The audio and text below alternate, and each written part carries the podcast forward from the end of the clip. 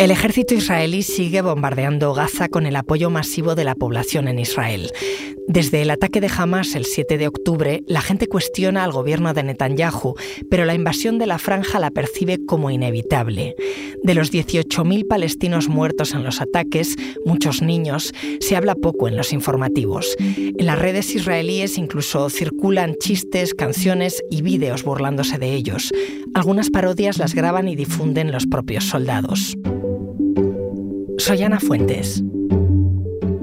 Hoy en el país. Gaza, el apoyo de los israelíes a una masacre que no ven.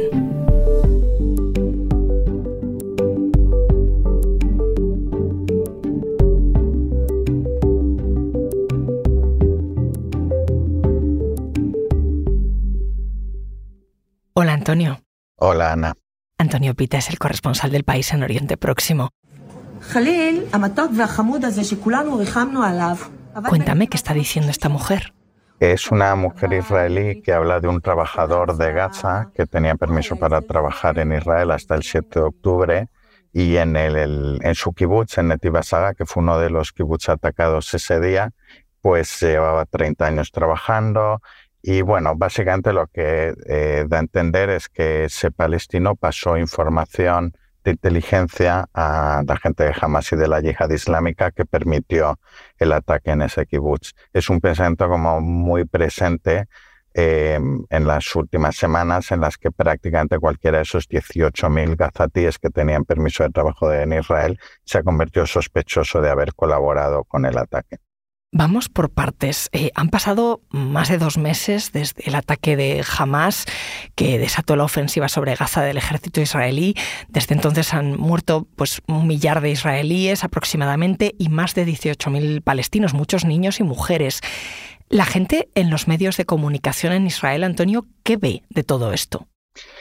Es un fenómeno que suele suceder en cada una de las guerras o ofensivas. Es un país en el que hay un sentimiento muy fuerte de unidad en la guerra, todo el mundo se envuelve la bandera, los mismos periodistas que en otras situaciones hacen un trabajo absolutamente impecable, eh, en cierto modo toman partido, entienden que parte de su responsabilidad nacional consiste en hablar desde nosotros principalmente, ¿no? que es el gran fenómeno, yo creo, del conflicto Oriente Próximo, ¿no? lo que aquí se denomina el Anahnu VM, ¿no? el ellos y el nosotros, los propios periodistas israelíes muchas veces hablan de nuestras fuerzas o de nosotros.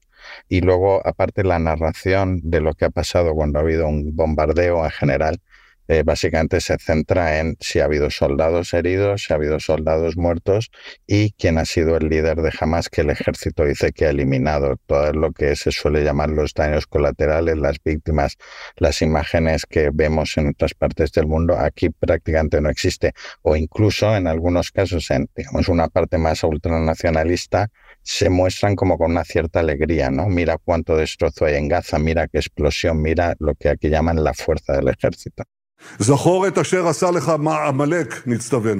Estamos escuchando en un mensaje televisado a la nación a Benjamin Netanyahu, el primer ministro de Israel, que decía, debes recordar lo que Amalek te ha hecho, dice nuestra Biblia, lo recordamos y hacemos la guerra.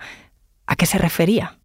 Es una referencia bíblica que sorprendió que hiciese Netanyahu, porque en realidad forma parte más de lo que viene haciendo el nacionalismo religioso, no, no la derecha del Likud, que es una referencia bíblica de una nación enemiga de los israelitas, como les habían atacado, lo que Dios le dice a los israelitas que hagan es que les terminen. Entonces, eh, el elegir precisamente esa referencia, tanto por el lugar ideológico desde el que se suele hacer, como por el significado que pueden entender determinadas personas que conocen a qué se está refiriendo, pues se cruzaba una línea muy peligrosa que tiene mucho que ver con lo que está pasando en estas semanas en Israel, que es que no está muy claro la frontera de contra quién es esta guerra. En teoría se dice jamás, pero luego se extiende a veces a los que lo apoyan, a los que celebraron el atentado o, en el lugar más radical, el no hay inocentes en Gaza.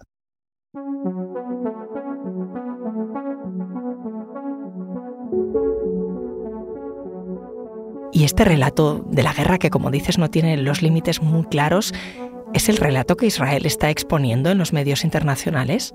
Sí, básicamente hay dos elementos muy claros. El primero es Todas las guerras tienen muertos civiles y la responsabilidad de los civiles que mueren en Gaza es de Hamas porque los utiliza como escudos humanos.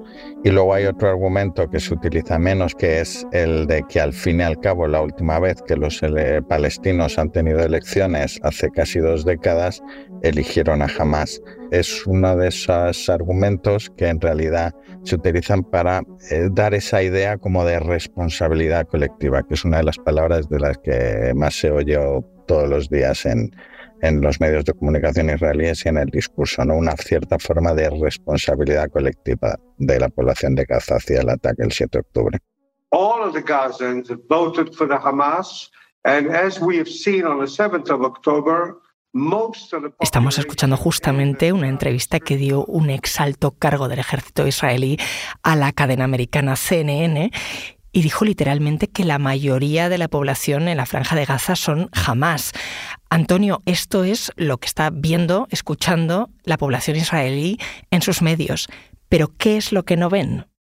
Lo que no ven son principalmente los civiles muertos. Lo que ven son las imágenes que provee el propio ejército israelí, que muestran a lo mejor a milicianos preparando un ataque o los planos aéreos donde la guerra parece más un videojuego que una cosa real, lo que no se ve tampoco es las consecuencias humanitarias o de repente se saca el plano en el que unos soldados israelíes están ayudando con un carrito a los palestinos cientos de miles que han bajado al sur.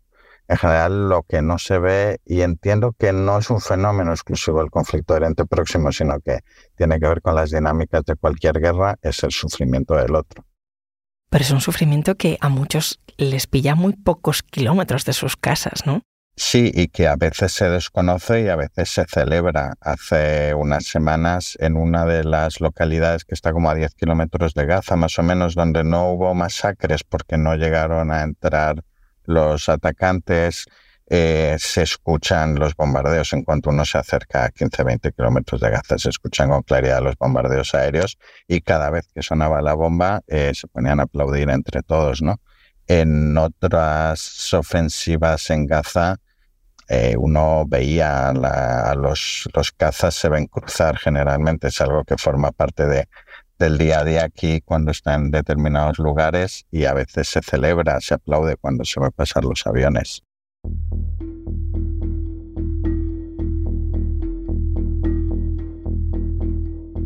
Oye, ¿y qué pasa en, Internet, en las redes? ¿Qué mensaje está calando sobre esta guerra? ¿Qué contenidos se han hecho más populares? Pues aquellos que mejor reflejan el estado de ánimo que existe ahora en Israel, que por un lado es todavía la resaca de la del trauma profundo del mayor ataque en un día en su territorio, más de 1.200 muertos, más de 200 secuestrados, con la tristeza, pero ahora mismo estamos en otro lugar que tiene mucho más que ver con dos palabras clave, que son la venganza y la euforia, la euforia de el avance de las tropas, de tras la debilidad mostrada ese día, el, eh, el desequilibrio absoluto de fuerzas, la capacidad de bombardear, destruir, y, penetrar dentro de Gaza eh, con relativamente poca resistencia. Y eso se ve, por un lado, en los propios vídeos que graban los soldados desde dentro, aunque en teoría lo tengan prohibido, y por otro, en el estado de ánimo nacional, que es el que ha colocado como número uno en Spotify y en YouTube una canción eh, que básicamente tiene un eh, discurso tremendo con frases como eh, otra X en el arma porque a cada cerdo le llega su San Martín y en general eh, muchas otras frases que lo que implican es eh, eso, destrozar Gaza. Si tú citabas en un artículo esa canción que se llama Harbudarbu, em, esa canción, esos vídeos filmados por los soldados israelíes en Gaza, em, ese sentimiento, ¿cómo se traduce luego en las calles, Antonio?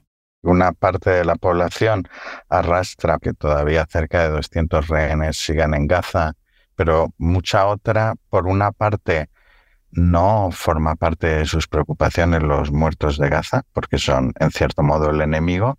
Por otra parte, hay un orgullo en el cómo se ha recompuesto el país después de esa tragedia es una de las frases que más salen, ¿no? Fíjate que poco tiempo después ya teníamos movilizados. Es decir, es difícil a veces explicar para, para un oyente que no está en Israel el papel del ejército, no solamente porque por el servicio militar obligatorio entre dos o tres años, no solamente porque es uno de los pocos espacios donde se mezclan todas aquellas brechas sociales que existen en Israel, va sí o sí es por el elemento del orgullo, es porque sigue siendo la institución más valorada del país, es porque pese al fiasco del 7 de octubre nadie está responsabilizando al ejército. Esa unidad es la que lleva a que pues, en una pastelería muy famosa hayan hecho una red especial de repostería con las unidades del ejército israelí, los colores, ¿no? O que en la cadena más grande de, de cafeterías que hay en Israel, la goma, eh, te den ahora el chocolatito con, rodeado por la bandera, como pasaba también en 2008 durante la operación Flamo Fundida.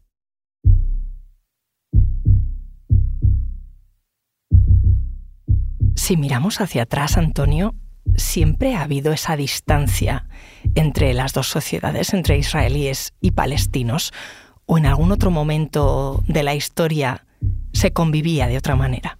Bueno, hay que tener cuidado con idealizar determinados momentos del pasado en un conflicto que al fin y al cabo lleva por lo menos un siglo, ¿no? Y desde 1967 una ocupación militar que eh, deja muy clara la jerarquía entre el ocupante y el ocupado y eso condiciona las relaciones sociales.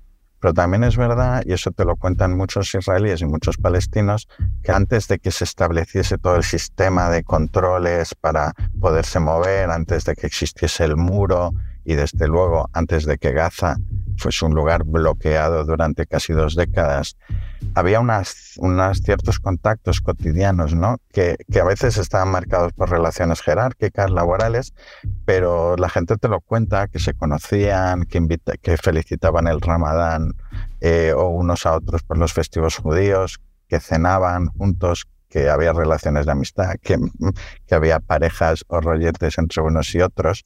Eso claramente ha desaparecido. Lo que se ve en las redes es absolutamente de deshumanización de los palestinos, acompañada por declaraciones muy claras de dirigentes políticos y militares que están constantemente comparando a los palestinos con seres inferiores, animales humanos, etc. Una vez más usando la palabra jamás, pero que en realidad muchas veces eso se desliza a todos los gazatíes o todos los palestinos. Entonces, Antonio, si lo que más se nota desde el 7 de octubre es esa deshumanización, ¿se piensa de alguna manera en convivir con los palestinos?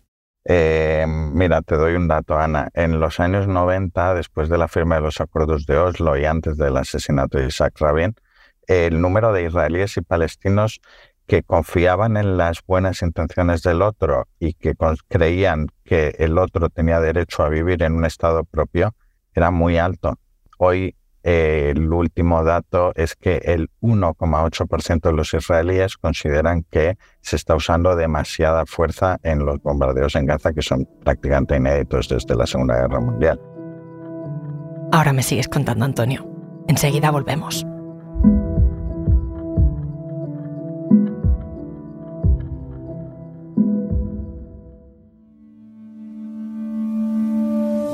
Porque escuchas hoy en el país y siempre tienes ganas de más, recuerda que los sábados y los domingos tienes nuevos episodios gracias a la colaboración de Podimo y El País Audio.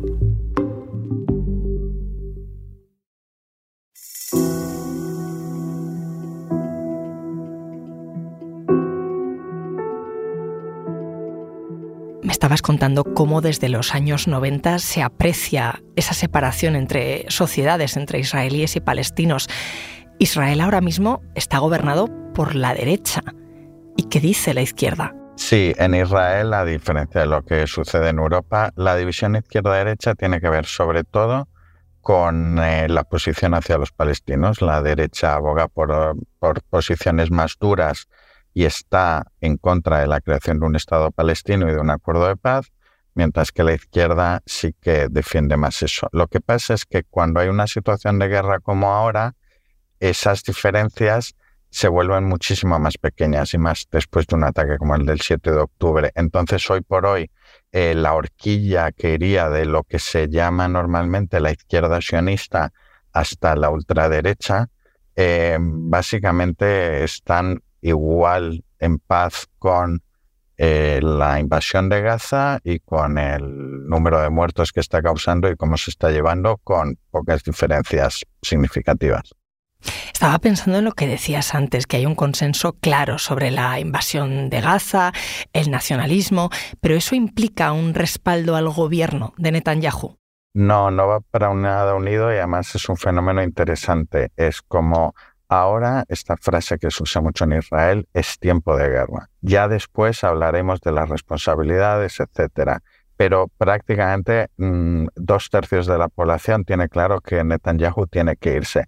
Por un lado, porque ya era un primer ministro muy divisivo y venimos de meses, como hemos hablado en otra ocasión, Ana, de protestas contra la reforma judicial que él lideraba y que se considera que tuvo algo que ver en el ataque porque generó una imagen de debilidad ante los enemigos de Israel, pero por otro lado, porque eh, el señor seguridad, como él le gustaba llamarse, eh, fue el primer ministro en el momento en el que tardaron horas en llegar policías y militares a los lugares atacados en un lugar con uno de los ejércitos más poderosos del mundo.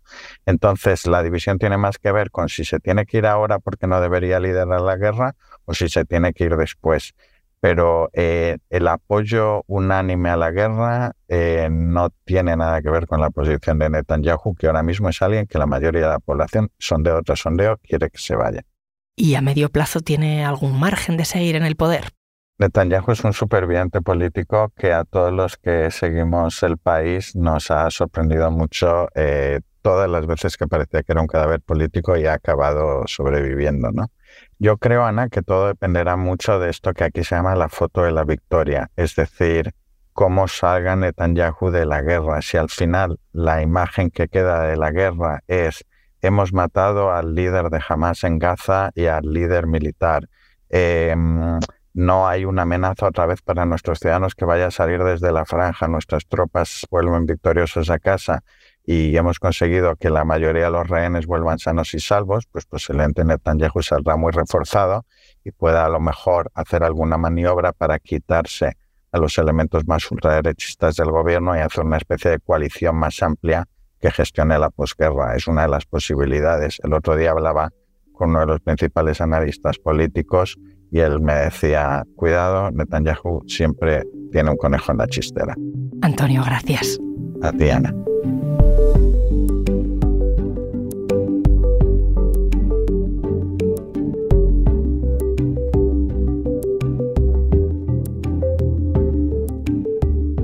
Este episodio lo ha realizado Elsa Cabria. El diseño de sonido es de Nicolás Chabertidis, la edición es de Ana Rivera y la dirección de Silvia Cruz La Peña. Yo soy Ana Fuentes y esto ha sido Hoy en el País. Mañana volvemos con más historias. Gracias por escuchar.